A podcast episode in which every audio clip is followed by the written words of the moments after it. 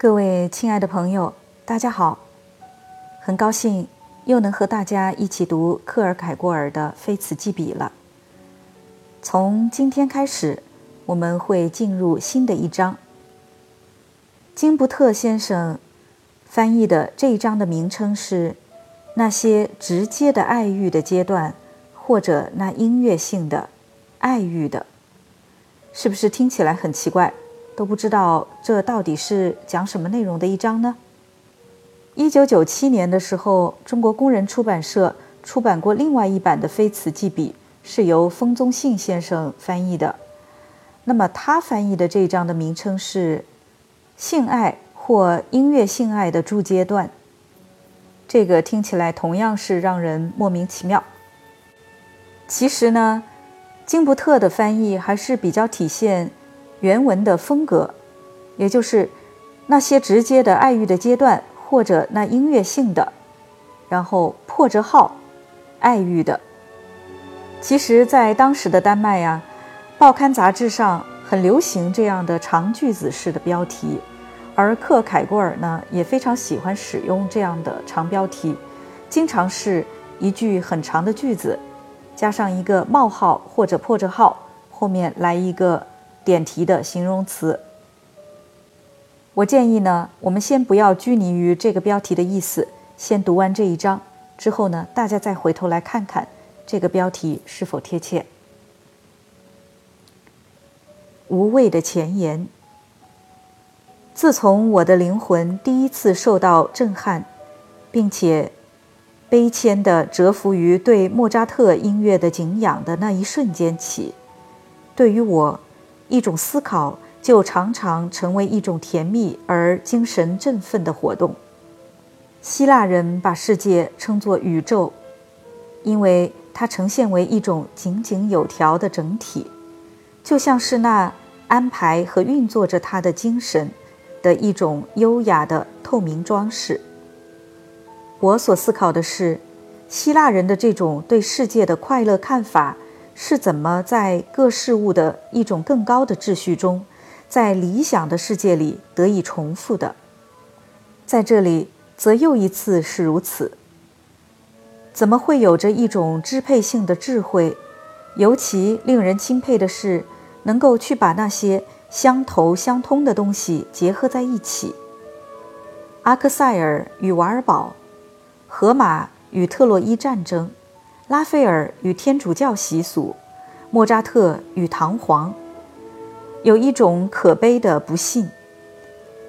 看来这种不幸，还像是蕴含了大量医病见神的力量。他认为。这样一种关联是偶然的，并且除了一种生命的游戏中的不同力量的侥幸的不期而遇之外，他在其中看不见别的。他认为相爱的人们相互获得对方是偶然的，相爱是偶然的。曾有几百个别的女孩，他可以因为和她们一起而变得同样的幸福。他可以同样的深深的爱上他们。他认为，曾有许多诗人活在世上，如果那些美好的素材没有被荷马写出来的话，他们一样也会像河马一样的不朽。曾有许多作曲家，如果机会不是被提供给了莫扎特的话，他们也会像莫扎特一样的不朽。这一智慧。对所有平庸者来说，包含了极大的安慰和疏解。以此，他们可以理直气壮地让他们自己及其志同道合者们以为，他们之所以没有像那些显赫者们那样显赫，只是命运的一种差错，世界的一个谬误。这样一来，所得出的是一种非常方便的乐观主义。相反。对于每一个高尚的灵魂，对于每一个贵人，因为他不是那么急功近利的以一种这么可比的方式来拯救自己，比如在对那宏伟的东西的凝思中丧失自己。对于他，上面的这种智慧自然是一种令人作呕的恐怖，同时把那相投相通的东西看作统一体，对于他的灵魂而言是一种欢欣，一种神圣的喜悦。这是幸运的元素，不是从偶然的元素的意义上说的，因此是以两个事实为前提的，而偶然的元素则置身于命运的含糊不清的感叹之中。这是历史中的幸运的元素，那些历史性的力量的神圣协作，那历史性的时代中的喜庆时刻。偶然的元素只有一个事实。荷马在特洛伊战争的历史中获得了人所能够想象的最出色的史诗材料，这是偶然的。幸运的元素则有两个事实：最出色的史诗材料归于荷马，这是幸运的。也就是说，在这里所强调的既是荷马，也是那些材料，在这之中有着极其深刻的和谐。这和谐回荡在每一部被我们称作是经典作品的创作之中。现在，莫扎特也是如此。这样一个在更深刻的意义上说，也许是唯一的音乐主题，被赋予了莫扎特，这是幸运的。借助于他的堂皇，莫扎特进入了不朽的小小人群。这些人的名字。这些人的作品是时代所不会遗忘的，因为永恒回忆着他们。尽管当一个人进入了这个圈子，那么他是站在最高还是最低，就是无所谓的了。因为在某种意义上说，他和圈子里的别人是同样的高的。既然人站得无穷高。尽管在这里争执位置的高低，就好像在一个再受洗仪式上抢着教堂里的位子那样孩子气，但我在太大的程度上仍还是一个孩子，或者更确切地说，我就像一个年轻的女孩爱上了莫扎特，并且我不惜一切代价都要让他站在最高的位置上，并且我要去教区执事和牧师。和司铎和主教和整个主教会议那里，我要祈求和召唤他们，让他们实现我的祷告，并且我要向整个教区做出同样的恳求。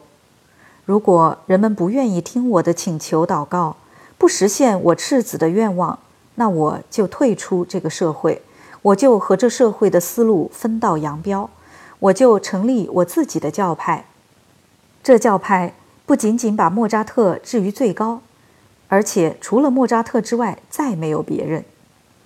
我会请求莫扎特原谅我，他的音乐没有激发我去成就伟大的业绩，而是使得我成为了一个因他而失去了我原有的一小点理智，并且常常是在宁静的忧伤之中，以哼哼着我所不明白的东西来打发时间的傻蛋，就像是一个鬼魂。我日日夜夜的环绕着我所不能进入的地方，溜达来溜达去。不朽的莫扎特啊，就是你！我的一切都是因为你，因为你，我失去了理智，我的灵魂受到震撼，我在我的内在本质中被惊骇。就是因为你，因为你，我没有走完了一生，却没有什么东西能够来震颤我。因为你的缘故，我没有不曾去爱过就死了，哪怕我的爱情是不幸的，这又有什么奇怪的？对他的赞颂比我自己生命中的最幸福瞬间更让我热情洋溢，他的不朽比我自己的存在更让我热情洋溢。是的，如果他被拿走，如果他的名字被磨灭，那么。那支撑我的唯一支柱就被毁除掉了。在之前，这支柱一直帮我抵挡着，使得一切没有坍塌在一种无限的混乱、一种可怕的乌有之中。然而，我其实无需害怕什么时代会在那诸神的王国中拒绝他的位置，但是要有所准备。人们会觉得我有孩子气的执拗，他应当获得首席的位置。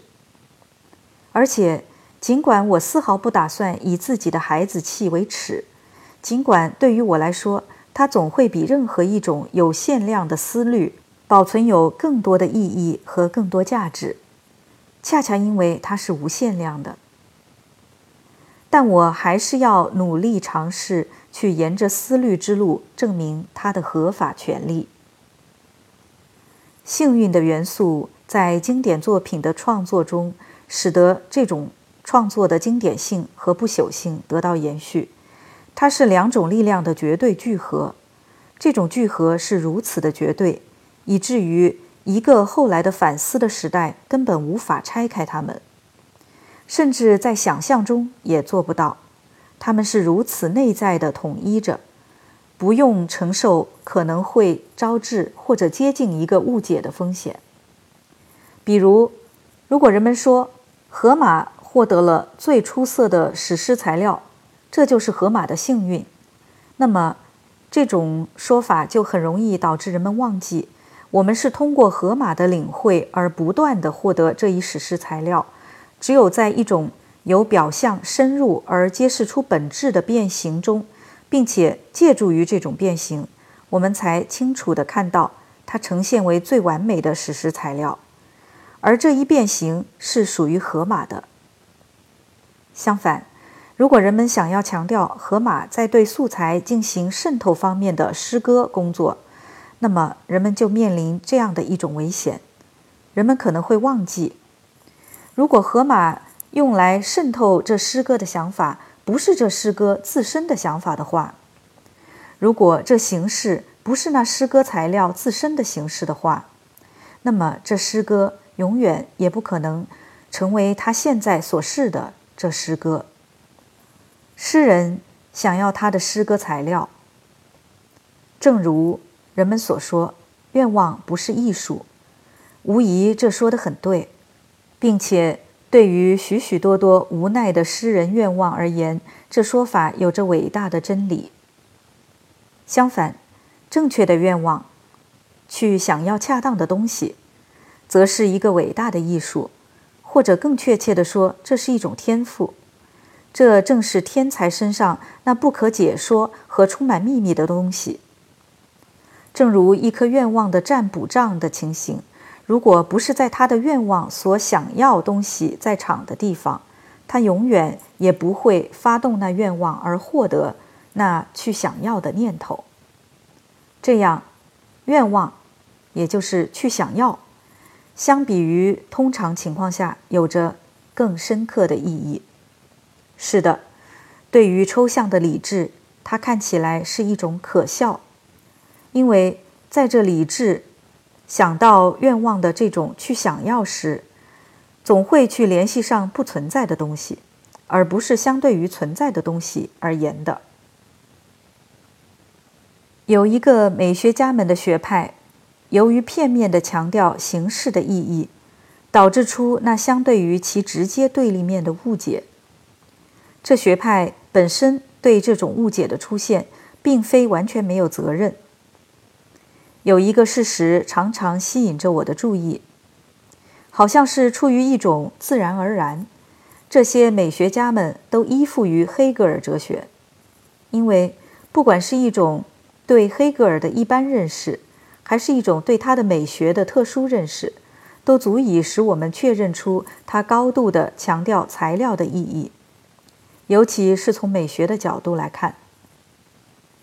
注解一下，这里说的是当时在德国盛行的一些美学学派，这些学派呢遭到了很多批评，指责他们片面强调美学中的形式。好，我们接着读。然而。这两方面在本质上却是相属相通的，并且单单用一个观察就足以显示这一点。因为否则的话，一个这样的现象就是无法解释的了。在通常只是一部作品或者一套作品，使得那单个的人被打上作为经典诗人、经典艺术家等等的烙印。同样的个体人格可能创作了许多其他不同的东西，但与之相比，就仿佛什么也不是了。比如说，荷马也写过蛙鼠之战，但荷马却并非是因为此书而成为经典或者不朽的。如果有人说之所以如此，是因为主题的意义微不足道，那么这说法就是吃鱼了，因为那经典的是在于平衡之中。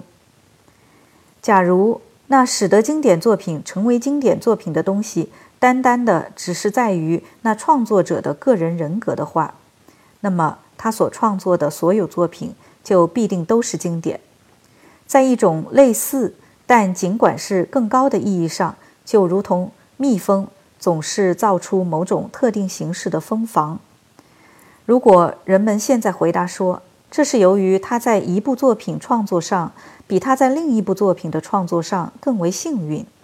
那么，这在根本上就等于是什么也没有回答。一方面，这只是一种高级的同语反复，这种同语反复在生活中太过经常的得到被看成是一个答案的荣誉。另一方面，如果被看成是答案，那么他的所答。则是处在另一种相关性之中，而不是在那所问所处的相关性之中。就是说，他根本没有就材料和形式间的关系为我们给出解释。我们至多是在只谈及创作、构型活动的问题上，有可能对这种说法进行考虑。大家读到这儿的时候，是不是想起来在间奏曲当中？也曾经探讨过这样的同语反复呢。好，我们接着读。现在，莫扎特是一个类似的事例，那使得他成为一个经典作曲家和绝对不朽者的东西，仅仅只是他的一部作品。这部作品就是《唐璜》，而他创作出来的别的东西，能够让人得到快乐和欣悦，唤起我们的惊叹。让灵魂丰富，让耳朵满足，让心灵欢心。但是，如果我们去把一切都混在一起，并且把他的全部作品看得同样伟大，这样的话，我们并不是在做什么有助于他和他的不朽性的事情。唐璜是他的入围之作，借助于唐璜，他步入了永恒。这种永恒不是在时间之外。而是在时间之中，他不借助于什么帷幕来躲开人的眼睛。在之中，那些不朽者不是一下子就一了百了的被摄取接纳下来，而是持恒的被摄取。一代人经过并瞩目于他们，在对他们的观想中得到幸福。这一代人进入坟墓。而下一代人又漫步经过他们，而在他们的观想中被照亮。借助于他的堂皇，他步入了那些不朽者们，那些被瞩目映照的人们之列。没有什么云能够把他们从人们的眼睛中拿走。借助于堂皇，他在他们中站得最高。就像前面说过的，这最后的一句。是我想要努力去证明的。好了，各位亲爱的朋友，时间过得真快，感觉刚刚才读了个开头，又听到熟悉的莫扎特的音乐响起了。这一篇呢，我们还需要好几次才能把它读完，所以大家也不用急于一时，慢慢的体会才是正道。有兴趣的朋友。不妨去找莫扎特的这部歌剧《唐璜》来听一听，看看大家的感受会不会和克尔凯郭尔一样，会不会也赞同这是一部不朽的作品呢？当然，克尔凯郭尔在这里其实进行的是一场哲学的论述，这部作品只是他用的一个例子。当然，他本人也是非常喜欢这幕歌剧的。好了，今天的节目就到这儿。